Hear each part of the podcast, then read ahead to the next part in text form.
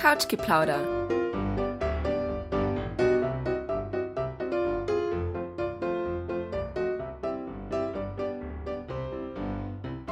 Hallo und herzlich willkommen zu einer neuen Folge vom Couchgeplauder.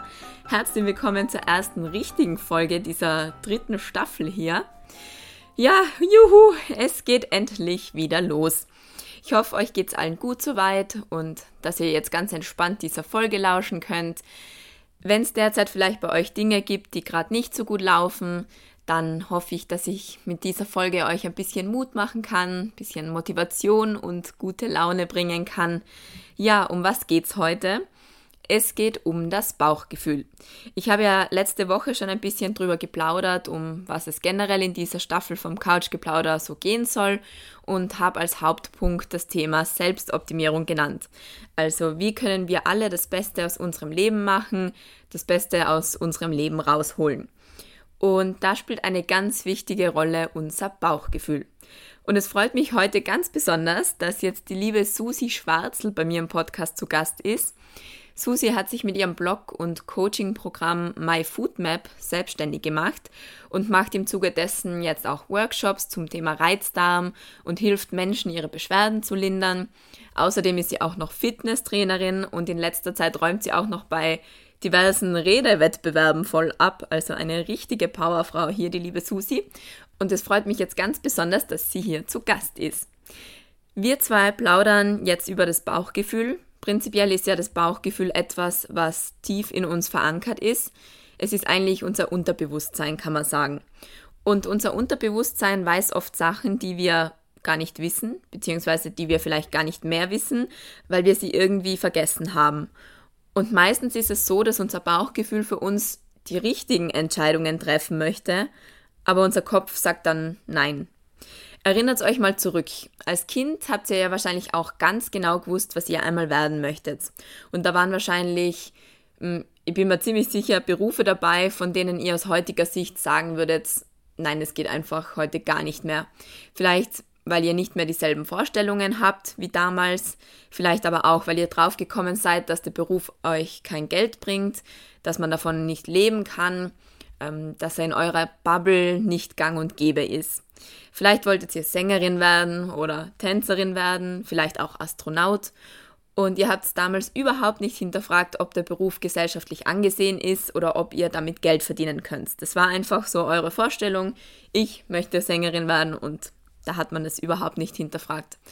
Und irgendwann war dann der Punkt, sei es in der Schule oder durch die Familie, durch Freunde, wo ihr dann gelernt habt, okay, ich brauche mal einen Job, der Geld bringt, von dem ich leben kann. Ich brauche einen Job, der gesellschaftlich angesehen ist, der meinem Umfeld entspricht und so weiter. Und vielleicht habt ihr jetzt auch diesen Job schon, aber tief in euch schlummert immer noch so eine Berufung, die ihr noch gar nicht lebt. Vielleicht wisst ihr, dass sie da ist, vielleicht müsst ihr sie auch erst wiederfinden, weil tief im Inneren wissen wir ganz genau, was wir im Leben wollen. Wir wissen ganz genau, was wir erreichen wollen, was wir umsetzen wollen. Wir wissen ganz genau, was wir gut können, was uns liegt, was wir gerne machen. Nur vergessen wir das dann oft durch unser Umfeld und dann trauen wir uns nicht mehr, das zu leben, weil wir Angst vorm Scheitern haben und wir fragen uns dann, was ist, wenn es nicht klappt? Was ist, wenn ich meinem Bauchgefühl vertraue, wenn ich einfach dafür losgehe uns nicht klappt. Was sagen unsere Freunde? Was sagt unsere Familie dazu? Was sagen fremde Leute dazu?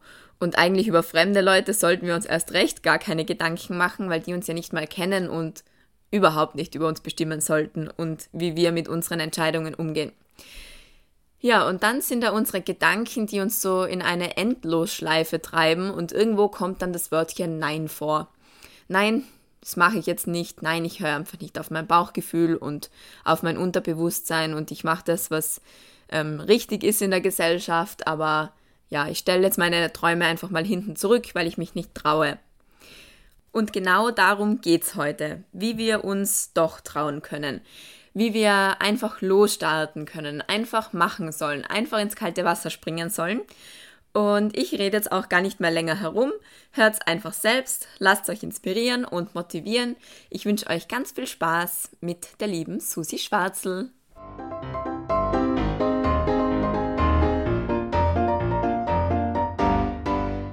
Ja, hallo Susi, schön, dass du heute wieder bei mir im Podcast bist. Das ist jetzt ja doch schon länger her. Ich habe gestern nachgeschaut, Oktober 2020, also eineinhalb Jahre. Ähm, freut mich sehr, dass du heute wieder bei mir bist. Ja, danke, Marlene. Was, eineinhalb Jahre? Gott, ich habe mir gedacht, es ist weniger lang her. ja, wie geht's dir so? Danke, mir geht's eigentlich wirklich gut. Kann Fein. mich nicht beklagen. Sehr schön. Und es ist auch cool, dass wir uns jetzt wieder da sehen in echt, weil wir sind zwar über Instagram in Kontakt geblieben, aber so in Persona ist es einfach immer schön, wenn man dann gemeinsam auf der Couch sitzen kann und plaudert. Viel netter, definitiv, ja. Und wir sitzen jetzt da gerade, also für alle Hörer und Hörerinnen da draußen, wir sitzen bei mir zu Hause auf der Couch. Zwischen uns liegt mein Hund Pino und vor uns ein Stapel an Büchern. Das sind die Bücher, die noch ungelesen sind aus meinem Bücherregal. Ich glaube, das kennt jeder. Da sind auch Bücher dabei, die ja, die von Freunden ausgeliehen habe und nach wie vor nicht zurückgegeben habe. Aber ja, sie gehören noch gelesen und das werde ich dann bald machen, hoffentlich.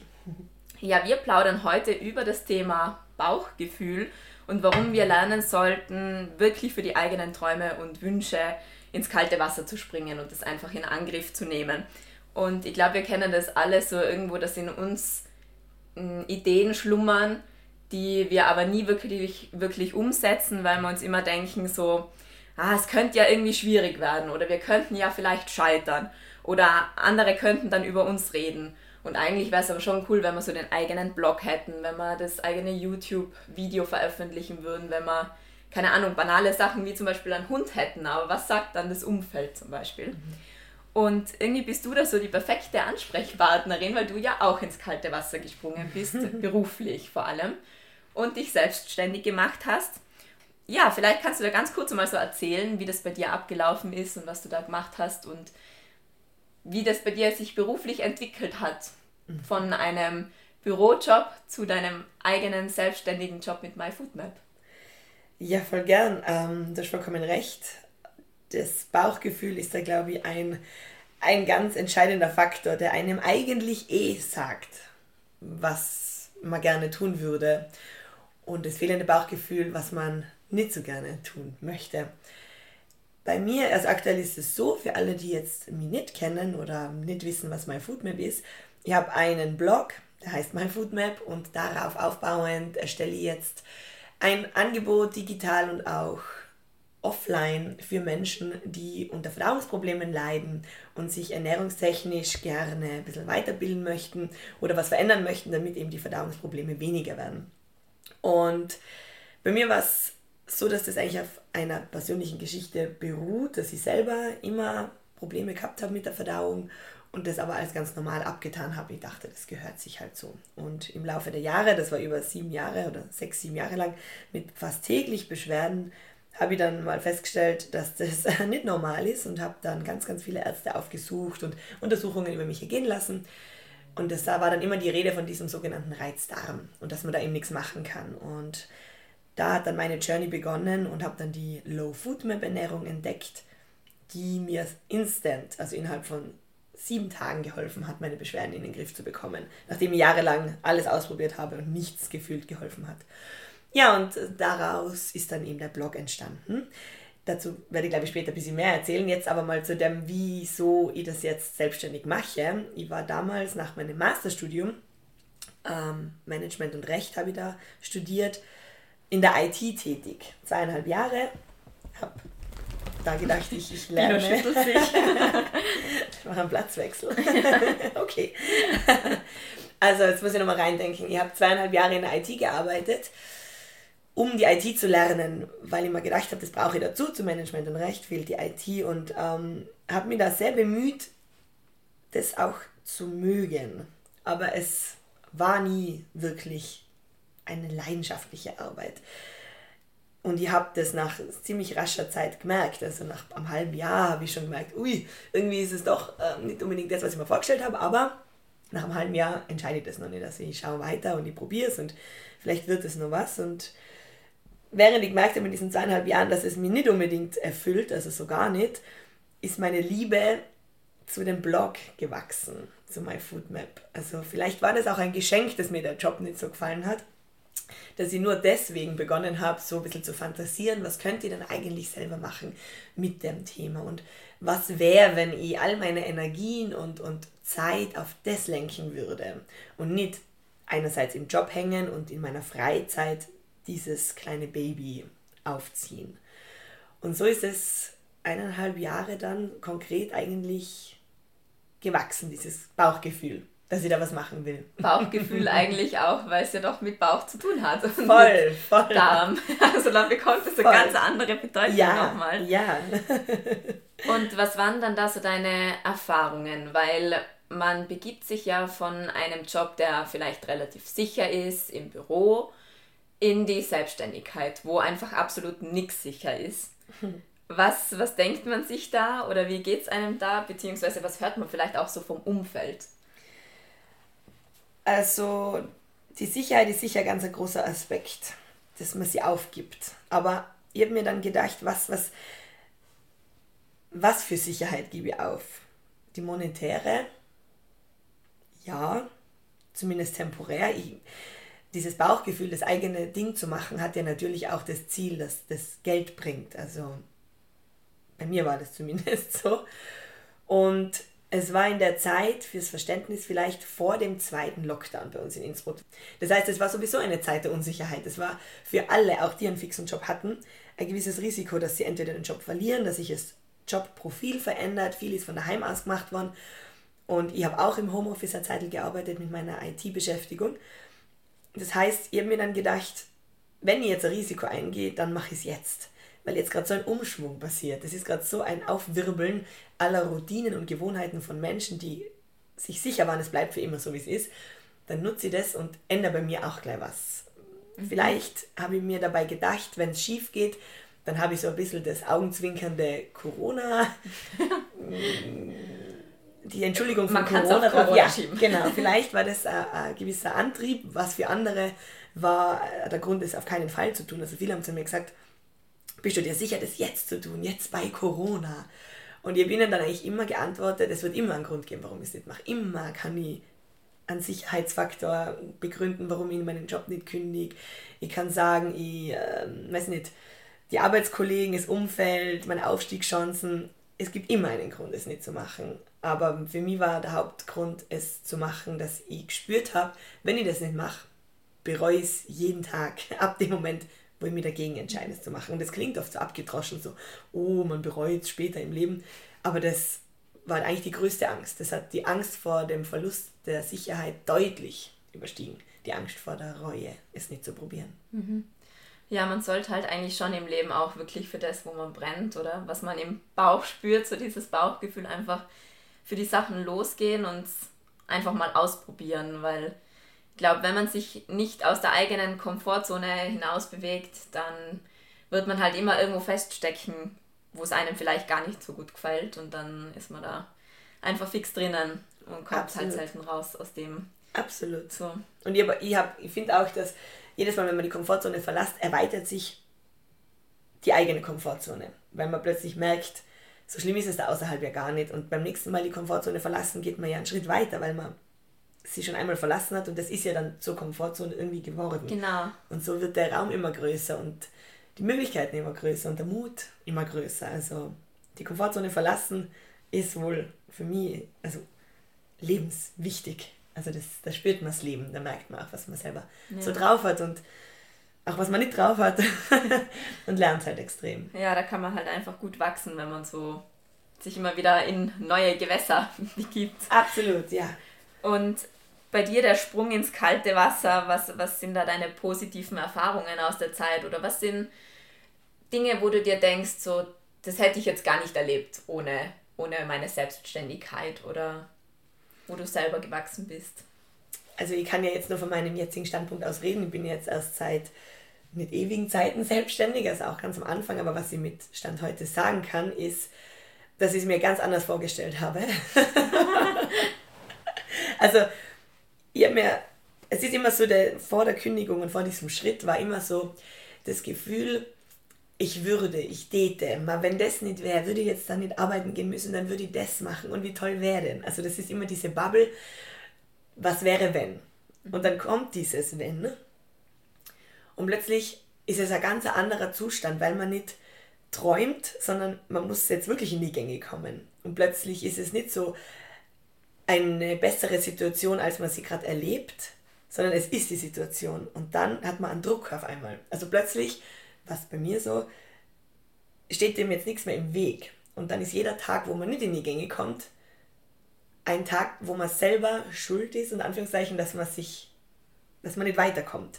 Während wenn man den einen Job hat und leider keine Zeit hat und leider die Möglichkeit hat, mhm. dann ist es im Kopf ganz ein anderes Szenario. Und das hat mir am Anfang immer ganz stark gestrudelt. Also ich bin dann, glaube ich, wirklich in einer, nicht Krise gefallen, aber in einer extrem herausfordernde Zeit nur mit mir selber.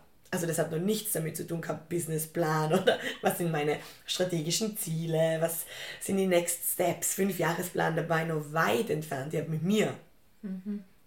gehadert und mit mir begonnen zu lernen, was bin ich eigentlich für eine Art von Mensch mit meiner Selbstreflexion, ähm, wie selbstbewusst bin ich, wie sehr glaube ich an das, was ich mache, ähm, wie sehr schüchtern mir andere ein, wie gehe ich um mit Fehlentscheidungen, Rückschlägen, kann ich Erfolg wahrnehmen, kann ich den genießen, solche Dinge. Das mhm. war mir sicher knapp ein Jahr, das ist meine Hauptaufgabe, mit mir mhm. klarzukommen. Das war sicher. Sicher auch spannend, weil du jetzt gerade gesagt hast, ähm, wie kann man mit Erfolg umgehen, so, mhm. weil man hat plötzlich das, was man sich gewünscht hat, oder man macht das, was man sich zuerst gedacht hat, so, jetzt bin ich selbstständig, jetzt mache ich mein eigenes Ding und dann ist es da und dann ist es doch irgendwie anders, als man sich gedacht hat und man kann den Erfolg gar nicht so feiern, obwohl vielleicht andere sagen, boah, einfach Wahnsinn, was du machst, aber man checkt das halt selber so schwer, oder? Voll, genau wie du sagst, es ist, man ist so in seinem Element und hat mehr natürlich die Perspektive von außen und man denkt plötzlich mit einer ganz anderen Perspektive über dieses Thema nach. Und als Außenstehende, ich habe mir das immer gedacht, wow, jemand mit seinem eigenen Blog und da online was machen, das sind die tollsten und die inspirieren mich so. Und währenddessen habe ich gar nicht gemerkt, dass ich selber einen Blog habe. Und heute sage ich nicht, also ich bezeichne mich nicht als Blogger, obwohl ich eigentlich einen Blog habe, einen Online-Auftritt. Also du bist aber eigentlich aber ich sehe es absolut nicht. Und wenn ich mit anderen sehe, denke ich mir, wow. Und das ist wieder das Selbstbild, Fremdbild, wo man mit sich selber einfach ein bisschen rationaler werden muss, sich ein bisschen, ja, mal wieder erinnern, was man eigentlich macht und die Perspektive von außen einnehmen. Nur um da auch wieder Energie rausziehen zu können. Mhm. Ja, und wie, wie bist du dann eigentlich auch so damit umgegangen, wenn dir jemand sagt, mh, mm, ja, bist du dir da jetzt schon sicher zum Beispiel mit, de, mit deinem Blog, ähm, so, es könnte ja schon irgendwie, könntest schon scheitern, da könnte schon was passieren, weil irgendwo so der Bauch sagt, ja, ich möchte es umsetzen, der Kopf sagt vielleicht, nein, weil so, ja, es könnte ja passieren, dass ich scheitere. Und dann kommt noch wer anderer daher und sagt so, boah, und jetzt selbstständig sein in der Zeit, so mit Corona, wie es bei dir damals war. Ich weiß nicht, ob dir das vielleicht passiert ist, dass jemand Kritik geäußert hat. Also Kritik in dem Sinn, dass jetzt jemand mich gewarnt hätte, erinnere mich jetzt nicht. Sie waren eher die Leute beeindruckt aber jetzt nicht unbedingt, sie wollen das auch unbedingt, sondern eher boah, mutig und spannend. Für mich war wichtig, was meine Familie denkt. Interessanterweise besonders, was mein Papa denkt. Vielleicht bin ich ein Papakind. Ähm, das weiß ich nur ganz genau, wie ich es ihm erzählt habe, dass sie das machen möchte, dass sie meinen Job kündigen möchte, dass sie diesen Schritt gehen möchte. Und habe mir auch natürlich gedacht, was, was möchte ich mit dem machen, mit diesem Blog. Und er war bei mir und ich habe es ihm erzählt. War der Papa der Erste, der es erfahren hat? Oder mm, Nein, der Matthias? Der Matthias. Also der, der war sicher auch treibende Kraft, der ist ja auch selbstständig, mein Freund.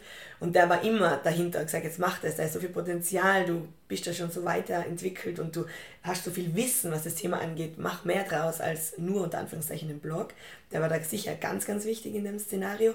Aber wo mein Papa eben dann da war und ihm das gesagt habe und er mir dann anschaut und gesagt hat, du entscheidest dich. Also ich habe dann gesagt, ich glaube, ich werde meinen Job kündigen und das probieren. Und dann hat er mir angeschaut und gesagt, du hast das schon längst entschieden. Das sehe ich ganz genau. Und das alleine sagt mir, dass das was werden wird. Und das war in dem Moment so ein eine Erleichterung. Das war für mich so der Startschuss, so und jetzt go. Jetzt hat quasi der eine Mensch, der kritischste einerseits in meinem Leben und der wohl einer der klügsten Menschen in meinem Leben sagt, ich soll das jetzt machen, so jetzt, jetzt muss es. Jetzt, jetzt geht's los. Jetzt habe ich kein, keinen Strohhalm mehr, an dem ich mich festhalte, wo ich sage, ah, deswegen traue ich mich noch nicht. Und es war ganz wichtig, dass er das gesagt hat. Aber natürlich kommen die Leute und ich sage gar nicht die, die Kritiker, sondern eher die, die Interessierten, die dann kommen und sagen, hey, was machst du eigentlich? Diese Frage war für mich und ist auch heute noch ganz schwierige, weil ich dann jedes Mal das Gefühl habe, ich muss mich rechtfertigen, was ich da eigentlich mhm. mache. Obwohl die Leute eigentlich interessiert sind. Aber irgendwie muss ich mich von mir selber rechtfertigen. Und am Anfang habe ich da große Probleme gehabt, was sage ich den Leuten und wie peinlich und ich habe nur kein kein Produkt, so diese eine Sache, die ich anbiete, sondern es sind verschiedene Dinge und die Leute verstehen es vielleicht noch gar nicht und ich kann es noch gar nicht so gut beschreiben. Und irgendwann aber habe ich gemerkt, es ist gut, dass mir die Leute das immer mehr fragen, weil jedes Mal muss sie klarer werden und ich muss auch mir klarer werden. Und dadurch ist dann immer klarer geworden für mich, was ich eigentlich machen will und was nicht, zumindest im jetzigen Moment. Ich glaube, das war das Schwierigste, nicht die Kritik, sondern die Frage nach dem, was mache ich da? Mhm. Ja, wenn man auf einmal wirklich betiteln muss, was ist das, was ja. ich mache. So. Genau, ja, genau. Verstehe, das, das war das, ja. Wie hast du gewusst, dass das dein eigener Traum ist, dass du das umsetzen möchtest, dass du selbstständig werden möchtest? Ich bin mir gar nicht sicher, ob ich jetzt sagen würde, das ist mein Traum, weil das ist für mich so unendlich. Ich habe oft ein langes Problem gehabt, dass ich mich nicht festlegen habe können, was will ich in meinem Leben machen, weil ich dachte, die Entscheidung darf ich nur einmal treffen. Und die muss auf jeden Fall richtig sein. Und dadurch habe ich gar nichts entschieden, weil was ist denn falsch? und habe mir dann für mich entschieden, wenn ich heute Foodmap, mein Foodmap mache, wer sagt denn, dass ich das mit 40 immer noch mache? Mhm. Und wer sagt, dass ich das muss? Und wer sagt, dass es nur dann erfolgreich ist, wenn ich das jetzt mein Leben lang mache? Deswegen ist für mich jetzt gerade der Traum die Selbstständigkeit und gespürt habe ich es über, ich glaube, ich habe es schon länger gespürt, als ich es wahrgenommen habe. Und es gibt da zwei Situationen, wo ich im Nachhinein zu 100% sicher bin, dass das eine Mitteilung von meinem Unterbewusstsein war oder wie auch immer, dass mir gesagt hat, ich muss jetzt da was ändern und das machen. Das war einmal, habe ich, war ich bei einem Meeting oder bei einer Fortbildung mit meinem IT-Beruf und umgeben von Leuten, die den gleichen Job wie ich machen die habe ich aber nicht gekannt, weil das waren von verschiedenen Firmen und wir sind an einem Tisch gesessen und wir haben uns unterhalten. Und ich habe mich so unwohl gefühlt, weil ich so falsch am Platz war wie noch nie in meinem Leben. Also es war schrecklich. Warum? Ich habe die Leute angeschaut und ich habe ihnen gar nicht mehr zuhören können, weil mir hat das Thema nicht interessiert, was sie geredet haben. Und ich habe die Leute mir angeschaut und gedacht, so will ich nicht sein. Die waren alle wahrscheinlich zwischen 10 und 20 Jahre älter als ich in dem Beruf seit immer. Und ich war ich war so, das waren für mich Beispiele so nicht. Und ich bin mit denen aber an einem Tisch gesessen. Also ich war bereit, so zu werden so gefühlt. Sein. Und da habe ich aufstehen müssen und ich glaube, ich habe zum ersten Mal in meinem Leben und ich glaube auch zum letzten Mal eine Panikattacke gehabt. Also ich habe aufs Klo müssen, ich habe meinen Nacken kalt ausspülen müssen, ich habe gezittert, ich habe fast nicht mehr atmen können und mein ganzer Körper war angespannt, obwohl nichts vorgefallen ist. Es war nur diese Situation und da habe ich gewusst, um Gottes Willen, ich muss, das, das will ich nie wieder erleben und, und das ist wohl ein Zeichen. Und die zweite Situation war, dass ich mir in einen Betriebsurlaub geflogen, alle gemeinsam. Und es war eine coole Stimmung. Ich meine, nach Amsterdam, geil. Oh. Jeder freut sich. Und ich bin in diesem Flieger gesessen und ich habe gemeint, ich kann nicht mehr atmen. Weil ich mir dachte, ich, was tue ich da? Ich, ich investiere oder vergeude unter Anführungszeichen meine Zeit in einem Umfeld, wo ich so nicht sein möchte. Das sind alles liebe Menschen. Das hat absolut nichts auf persönlicher Ebene zu tun. Aber ich habe so gewusst, da, da kann ich nicht sein. Und das ist nichts für dich. Nichts. Und ich fliege da jetzt irgendwo hin, wo es cool wäre, aber ich weiß, dass, es, dass ich es nur mache, weil ich es noch nicht geschafft habe, mich loszureißen von dem, von diesem Abschnitt in meinem Leben. Und dann habe ich irgendwie ein, ein Zitat gelesen, ich weiß nicht mehr genau, wie es gegangen ist, und da ist aber nur gestanden, ich glaube es auf Englisch zwar, aber das kräftigste oder es energiegeladenste ist eine Frau, die eine Idee hat und sie noch nicht geschafft hat umzusetzen. Irgendwie so. Mhm. Und da habe ich gedacht, oh mein Gott, das bin ich. oh Gott, und jetzt muss ich es einfach machen. Jetzt. Und dieses Gefühl, das hat halt alles, alles überschattet von Angst, Sorge, Zweifel. Natürlich waren die alle da, aber das Gefühl war so grausig, wo ich mir gedacht habe, das, das kann ich nicht. Kann ich nicht noch einmal spüren. Ja. ja, ist aber cool, dass du das wirklich so auch festmachen kannst an dem und sagst, so, das war einfach ein Zeichen, dass das nicht deine Welt war, Absolut. in der du da warst. Voll. Und ich bin auch froh drum. Auch wenn das Gefühl grausig war, aber es war so richtungsweisend. Ja. Wo ich, mich heute noch daran erinnere, wenn ich mal zweifle oder mal denke, oh Gott, dass ich mhm. mir denke, nein, nein. Da waren mhm. schon mehr Faktoren, die mitgespielt haben, dass ich mich entschieden habe, wie ich mich entschieden habe, die man gern vergisst. Du hast ja vorhin schon angesprochen, dass man das jetzt auch noch gar nicht so sagen kann, ob du mit 40 noch mal Foodmap machst oder wie man sich halt so weiter entscheidet im Leben und weiterentwickelt. Ähm, wie denkst du darüber, wenn jemand sagt, ach, das möchte ich jetzt gar nicht umsetzen, meine Ideen oder meine Wünsche, weil ich bin ja eh schon zu alt oder ich bin zu jung. Mhm. Wie, wie gehst du so mit dem Faktor Alter um? Also ich habe da zwei Ansichten wahrscheinlich. Einmal die Selbstbetroffene. Ich würde lügen, wenn ich sagen würde, das Alter tut mir gar nichts. Natürlich denkt man und vergleicht. Wenn da jetzt jemand mit Anfang 20 eine grandiose Idee hat und sich selbst verwirklicht, denke ich mir, um Gottes Willen, ich bin zehn Jahre hinterher. Ähm, ist aber nur so ein Impuls, den ich spüre.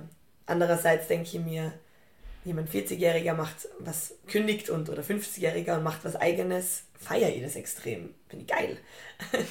und andererseits, wenn ich nicht ich mich vergleiche oder darüber nachdenke, dann höre ich natürlich oft andere Unternehmer an auf YouTube oder irgendwo und die sagen immer, das Alter spielt keine Rolle. Mhm. Weil was ist ein Jahr, was sind fünf Jahre, was sind zehn Jahre? Es kommt halt voll drauf an, was man da macht. Und wenn ich mal denke, ein Jahr reicht schon. Wenn ich ein Jahr lang immer dieses Gefühl hätte, wie ich es hatte in dem Job, mhm. wäre es die Hölle, dann würde ich auch für ein Jahr alles ändern, damit ich ein Jahr diese Energie und diese Freude und diese Neugierde spüren darf. Und wie alt ich da bin, ist mir hoffentlich soweit dann doch egal, mhm. dass ich es machen werde. Also es spielt eine Rolle, es spielt eine gesellschaftliche Rolle. Ich bin jetzt dann 30 und ich weiß, die Augen sind auf mich gerichtet mit, was ist los mit der Familie. Klar habe ich mir auch damals, wo ich mich entschieden habe, vor den paar Jahren gedacht, jetzt lieber gleich entscheiden als dann später, weil vielleicht bin ich dann gehemmt, weil ich sage, ich möchte Familie gründen oder auch nicht. Aber ich mache das nicht zu meinem Hauptproblem. Ich mache das nicht mhm. zu meinem Fokus. Es ist so, ich werde älter, wir werden alle älter. Aber ich tue nicht aufgrund des Alters meine Lebensinhalte entscheiden. Ja. Und das würde ich, glaube ich, jedem sagen, wenn sie ihm sagen, ich bin zu alt. Nein, ich glaube, es ist sogar, jedes Alter hat seinen Vorteil auch, weil mit einem gewissen Alter ist man viel selbstbewusster, man hat, glaube ich, weniger Komplexe, man hat vielleicht unter Anführungszeichen weniger zu verlieren, weil man ja schon viel erreicht hat und mhm. hat viel gelernt. Also, ich glaube, jedes Alter hat seine Vorteile wie auch Nachteile. Ja, ich glaube auch, dass wir uns da eigentlich mehr loslösen müssen von dem Alter-Denken, so wenn man immer denkt, alles so zu seiner Zeit und natürlich gibt es die biologische Uhr, die du schon angesprochen hast, aber abgesehen davon ist ja ganz egal, wann man was umsetzt. Es ist halt so das gesellschaftliche Konstrukt. So mit 20 sollte man das machen, mit 30 da sein, mit 40 da sein, mit 50 eigentlich. Also eigentlich mit 40 schon am besten alles erreicht haben im Leben. So. Ja, genau, und sonst bist du eh schon spät dran. Also ich habe schon mit diesen ähm, fall, falschen Glaubenssätzen zu hadern gehabt am Anfang, weil ich bin aus der Uni raus und dann war, war so quasi, jeder hat gewusst, jetzt wird gehasselt. So, bis 30 Vollgas, also kein Leben, 1000 Stunden Woche gefühlt, go, go, go, damit man dann mit 30 sich das zu Hause leisten kann, das man möchte, auf der Karriereleiter oben ist, die Kinder bekommen kann. Und ich war dann so, okay, passt, ciao. also ihr, alle sind so weiter diesen Weg gegangen und ich bin einfach raus, obwohl ich immer davon überzeugt war, ich gehe den Weg. Also das war für mich ohne Diskussion. Das war nicht so, vielleicht mache ich das mal. Nie. Also für mich war das ganz klar der Weg, wie gerade beschrieben. Mhm. Und wenn ich mich dann mit diesen Freunden aus der Uni getroffen habe und sie haben erzählt von ihren Jobs und Chefs und Manager und Aufstiegsmöglichkeiten, Gehaltsgespräche und ich sitze da und denke mal, fuck, ich glaube, ich kündige jetzt und habe kein Einkommen, mach was, was gefühlt nichts mit meiner Ausbildung zu tun hat. Und das Einzige, was sie sagen kann, ist, ich habe ein gutes Bauchgefühl. Ja. wow. Also, da waren schon krasse Momente. Aber ich habe immer mir vorgestellt, es kommt der Tag und ich hoffe immer noch, bin davon überzeugt, dass er kommt, dass ich sagen werde, das war mein Hasseln. Mhm. Das war meine Art zu hasseln, die Selbstzweifel, die Angst, die, die Vergleiche mit den anderen, die den klassischen Weg und Anführungszeichen gegangen sind, das ist mein Hassel Ja. gewesen. Und es wird sich bezahlt machen. Es wird eine Realität sein in der Zukunft, die ich mir gemacht habe, weil ich sie wollte. Das, Ganz bestimmt. Das Ich bin mir so. sicher, dass der Tag kommt. Aber Ja. Pauline, wie ist es bei dir mit dem Alter? Wir sind ja nicht ganz gleich alt, aber Ja. ähnliche. Hast So du fünf Jahre Unterschied, Ja, ich, ich bin immer so, dass ich dann sage, unsere Generation, weil ich gar nicht drüber nachdenke, dass vielleicht mein Gegenüber jünger ist. So egal ist es mal. Na, aber hast du das Gefühl, dass die Zeit tickt, in Anführungszeichen? Oder ist es eher ein. ein Ja, ja klar. Also das ist wieder dieses gesellschaftliche Konstrukt, dass man automatisch auf andere schaut und sieht, die sind 21 und machen das, was ich mir vor fünf Jahren gedacht habe, das hä- hätte ich auch gern gemacht zu dem Zeitpunkt, aber für mich war jetzt da die Zeit vielleicht noch nicht so reif. Und man muss sich echt von dem lösen und sich denken, so alles zu meiner Zeit und das ist auch richtig so. Und mein Motto ist da eigentlich immer, wenn man den eigenen Weg geht, dann kann einen auch niemand überholen. ah ja. Und man hat immer so das Gefühl, mh, wir gehen alle so den, den gleichen Weg und, und alle überholen einen. Aber es stimmt ja gar nicht. Also man hat ja so den eigenen Weg, den man geht und da darf man sich nicht davon abbringen lassen, weil das ist der eigene Weg und da kann einen keiner überholen und da spielt auch Alter keine Rolle so. Voll. Aber das ist was, das muss man sich immer wieder bewusst machen. Ja. Es ist nicht einmal eine Ansicht und ab dem Moment ist es für immer klar, dass es, wie du sagst, der eigene Weg ist, sondern es ist phasenweise abhängig, wie sehr man sich daran erinnern muss, Ja. dass man seinen eigenen Weg geht. Das ist recht. Und ja. bei mir ist jetzt auch so, dass ich schon in vielen Bereichen da bin, wo ich gerne sein möchte oder wo ich mich sehe. Aber gleichzeitig vergleicht man sich natürlich und sieht, dass andere viel schneller da waren oder dass andere jetzt viel schneller weitergehen. Gerade beruflich zum Beispiel oder ja, so. Das Vergleichen, ja. Das, da gibt es ja auch dieses, diese, dieses Sprichwort oder dieses Zitat, das heißt, es ist doch eigentlich nur unfair, seinen eigenen Start mit dem Ziel eines anderen Menschen zu vergleichen. Also man vergleicht sich ja nie auf der gleichen Stage. Man hat ja nicht am gleichen Tag begonnen, man hat nicht die gleiche Geschichte, man hat nicht die gleichen Voraussetzungen, das ist alles anders. Und trotzdem meint man, man kann das, den einen Ist-Zustand mit dem eigenen Ist-Zustand eins zu eins vergleichen und dann sich selber deswegen richten und schlecht fühlen, weil man da nicht ist. Obwohl man keine Ahnung hat, was der andere Mensch vielleicht aufgeben hat müssen, ob er da überhaupt sein will, wo er gerade ist. Vielleicht ist es ja mein Ziel, aber das Ziel nicht der anderen Person. Also man hat viel zu wenig Ahnung, um einen wirklichen Vergleich machen zu können. Aber das vergisst man ganz gern. Ja.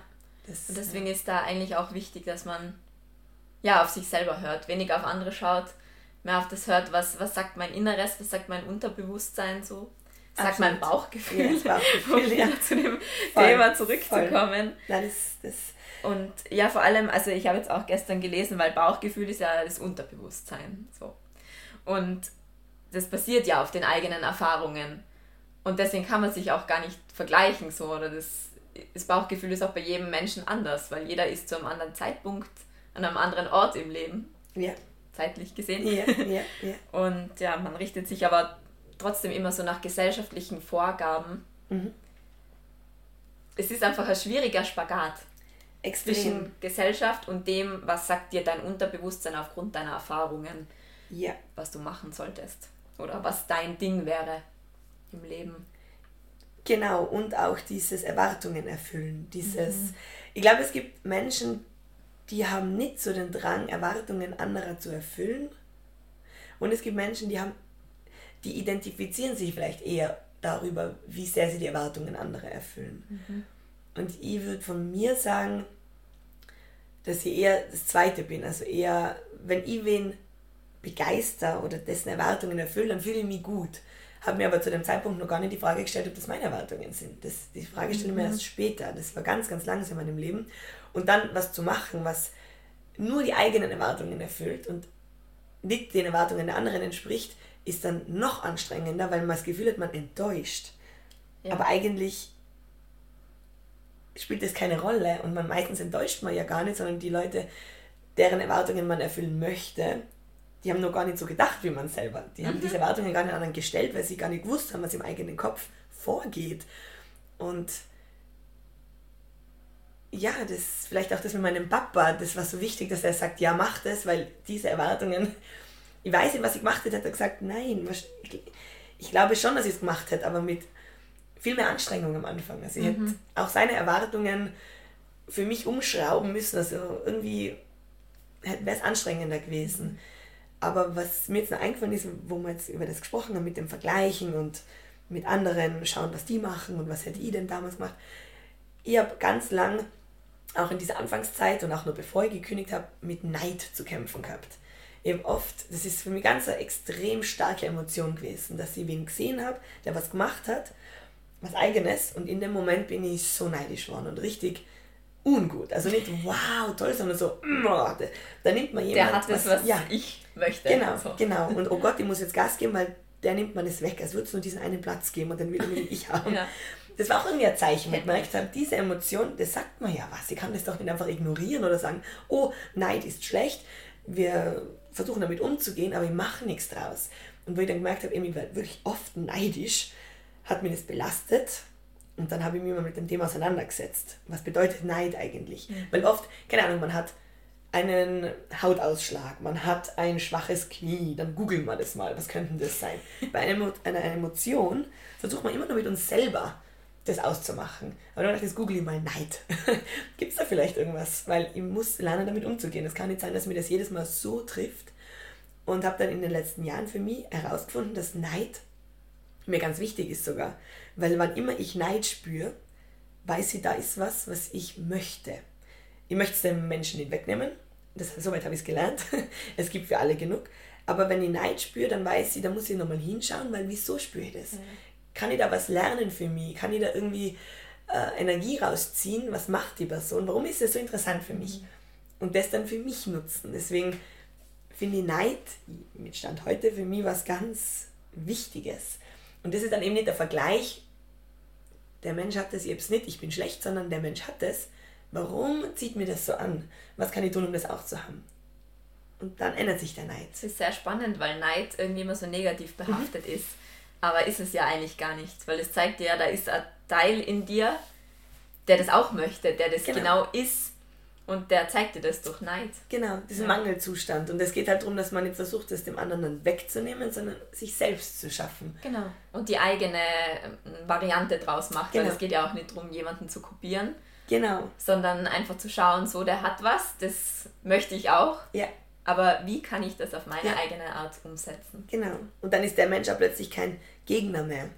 Oder Gefahr oder Bedrohung, sondern eine Quelle weiß nicht, des Lernens oder so, also mhm. wo, wo ich dann eher interessiert ja, Inspiration bin. Ja, auch Inspiration. Irgendwo. Und dann können daraus ganz tolle Beziehungen entstehen, zwischenmenschliche, wo ich dann sage, ich muss den nicht bekämpfen und meiden, weil ich halt das Gefühl nicht aus des Neids, sondern ich sage, hey, erzähl mal, wie hast du das gemacht, ich finde das richtig geil. Und ich gebe auch zu, ich bin neidisch, aber nicht, weil ich es wegnehmen will, sondern weil ich dich inspirierend finde. Mhm. Das ist ein ganz anderer ja, Zugang. Sehr schön. Das, äh, vielleicht hilft es beim Vergleichen mit anderen ein bisschen. Ja. Warum? Was würdest du jetzt jemandem raten, der sagt, so ich habe jetzt eine Idee in mir oder ich würde gern was umsetzen, aber irgendwie, also mein Bauch sagt ja, mein Kopf sagt so, hm, mhm. weiß nicht.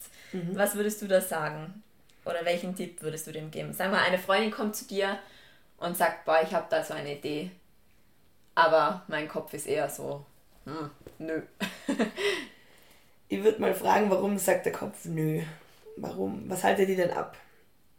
Ich kenne auch diese Situation. Mhm. Und es gibt natürlich Gründe, wo man nicht jetzt zu 100% ein Risiko eingehen sollte. Das ist schon klar. Also, weiß nicht, wenn man jetzt Fixkosten enorme hat oder irgendwas abzahlen muss oder ein Baby am Weg ist, man muss immer abwägen, die Umstände, das ist keine Frage.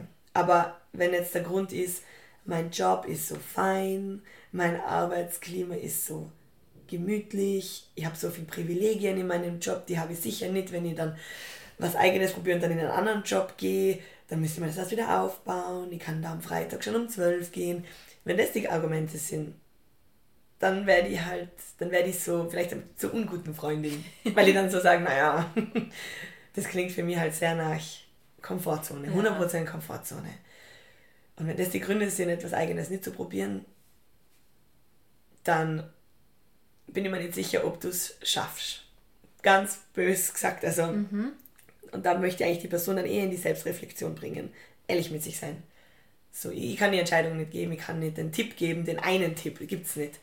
Aber ich kann nur dazu raten, zu so Emotionen, diese die Idee, die man hat, hinzuhören und es einfach mal durchzuspielen und zu spüren, wie wird sich denn das anfühlen. Weil es kann ja auch echt gut werden, wie es heißt. Es muss ja nicht scheitern. Es geht das- ja auch viel um übers Gefühl so. Ja. So wie will ich mich fühlen, wenn ich dann Ja. das erreicht habe. Oder Genau. was heißt erreichen? Man erreicht ja sowieso nie was. Genau, das. Ziel ist, sollte ja nie erreicht werden, dass Genau. man immer weiterkommt. Aber wie, genau, wie, wie schaut es aus, wenn das aufgeht? Wie schaut das so ein Tag aus? Wie stehst du in der Früh auf? Was ist das für ein Gefühl, wenn du dir vorstellst, das klappt? Und ist das geil und voll vitalisierend? Man merkt es ja, man hat Dinge im Leben, die rauben einem was und man hat Dinge im Leben, die geben einem was. Und, darin, und das, das Anstrengendste auf der Welt kann das sein, was da am meisten gibt, obwohl es der Energie eigentlich raubt. Von der Energie, die körperlich möglich ist, aber sie kann da mental so viel geben. Und das sollte man mal durchspielen.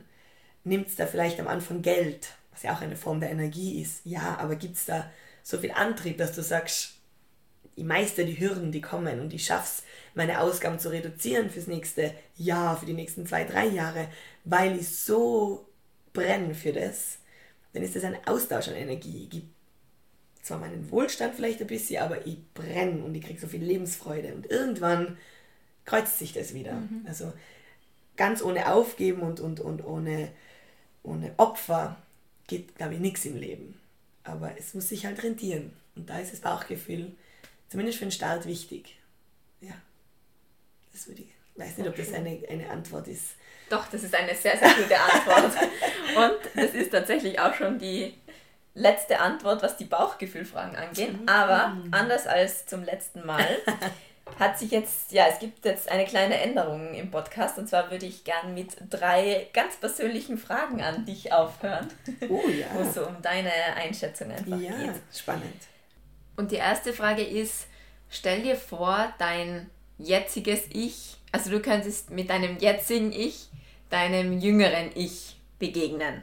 Der, der kleinen Susi mit 15, 16, 17. Okay. Vielleicht in der Zeit, wo man auch so, ja, sich schon fragt, so, wo geht mein Leben mal hin? Oh, die Frage stellt man sich da oft, ja. Welchen Tipp würdest du dir selber fürs Leben mitgeben? Wenn ich mir heute als 15, 16, 17-jährige Susi einen Tipp geben oder einen Rat geben würde, würde ich sagen, solange du was machst in deinem Leben, egal was, führt es weiter und führt es zum nächsten Schritt, zum nächsten Abschnitt. Einfach nicht stillstehen. Das glaube ich, würde ich jetzt sagen. Also es, die Bewegung, körperlich und auch mental, ist entscheidend. Weil nur mit dem Verändern Dass man sich weiterentwickelt kann im man, Leben, genau, offen ist. Mhm. für Veränderungen und was macht im Leben nicht stillstehen, genau, du sagst. genau, Ja, das mhm. glaube ich. das ist gut. Dann spielen wir das Ganze so durch. Stellen wir uns vor, die jetzige Susi würde der älteren Susi begegnen. Mit 80. Mhm. Also der alten, runzligen Susi. Hey. Mit ja. ganz vielen Lachfalten. ja, das ganz bestimmt. Was würde die jetzige Susi hoffen, dass die ältere Susi erlebt hat in ihrem Leben? Also welche Erfahrungen soll die Susi machen im Leben und wer möchte sie mal sein, wenn sie alt ist? Ich wünsche mir, dass mein 80-jähriges Ich zu mir sagt, scheiße, war das geil. und wäre ich heute wieder so jung wie du jetzt, würde ich alles nochmal so machen. Jeden Fehler und jeden richtigen Schritt würde ich genauso nochmal machen. Das würde ich mir Schön. wünschen, dass ich sage. Ja, das klingt sehr schön. Und die letzte Frage für heute, die aber eigentlich gar keine Frage ist. Ähm, was würdest du gerne den Hörern und Hörerinnen jetzt sagen, wenn du eine Botschaft hättest? Vielleicht zum Thema Bauchgefühl, zum Thema alles, was wir jetzt eigentlich besprochen haben, so. Gibt es irgendwas, was du noch loswerden möchtest? Zum Thema Bauchgefühl. Der Bauch wird nicht, und das passt jetzt eh auch ein bisschen zu meinem Thema, was ich mit meiner Selbstständigkeit mache, der Bauch ist nicht umsonst auch angesehen als quasi das Zentrum des Lebens, als Zentrum der Gesundheit. Wenn man also im Bauch was spürt, und das kann positiv und negativ sein, dann ist es es immer wert hinzuhören und das zu hinterfragen. In meinem Leben war nie die, die gesagt hat, oh, mein Unterbewusstsein leitet mich, mein Bauchgefühl leitet mich. Ich war immer sehr faktenbasiert und rational. Allerdings habe ich die lebensveränderndsten Entscheidungen immer auf dem Bauchgefühl basierend entschieden und sitze jetzt hier bei dir und kann sagen, ich erinnere mich an keine Fehlentscheidung. Und das würde ich, oder gebe ich heute euch mit an alle, die zuhören. Hört da mal hin und gebt es dem ein bisschen mehr Beachtung und spielt es vielleicht mal durch, wohin euch dieses Bauchgefühl führen würde. Es könnte ziemlich geil sein. Danke, Susi. Echt. Oh, Pino Knot. Oh, das ist zufrieden mit meiner Antwort. Der, der Schlusston. Oh. Nein. Danke, Susi, dass du heute da warst. Es war echt sehr fein mit dir, sehr schön mit dir und schön wieder in Persona gemeinsam auf der Couch zu sitzen. Danke, Pauline, für die Einladung. Es war richtig, richtig fein auf deiner Couch. Ja. Und deine Themen und Fragen sind richtig spannend. Cool. Ja, ich wünsche dir nur das Beste für deine berufliche Zukunft, für generell deine Zukunft, für das ältere Susi-Ich. Ja, Arbeit an dem 80-jährigen Ich, das genau. genau das sagt. Na, es war sehr schön. Danke, Danke, dass du da warst. Das war das erste Gespräch. Schön, dass ihr noch da seid und dass ihr wieder meiner Stimme lauscht. Ja, ich hoffe, ihr habt einiges für euch mitnehmen können und habt jetzt so richtig Motivation und Mut und Selbstvertrauen mit euren eigenen Ideen durchzustarten und einfach mal aufs eigene Bauchgefühl zu hören. Schreibt mir gerne, wie euch die Folge gefallen hat. Schreibt mir auf Instagram. Ihr findet mich da unter Couchgeplauder. Schickt die Folge an jemanden weiter, von dem ihr glaubt, er muss sich die unbedingt anhören, er oder sie, um das auch zu gendern. Und ja, bitte lasst ein paar Sterne als Bewertung da, wenn es euch gefallen hat. Ich freue mich, wenn ihr nächstes Mal in zwei Wochen wieder dabei seid. Inzwischen wünsche ich euch alles Liebe und hört auf euer Bäuchlein. Eure Pauline.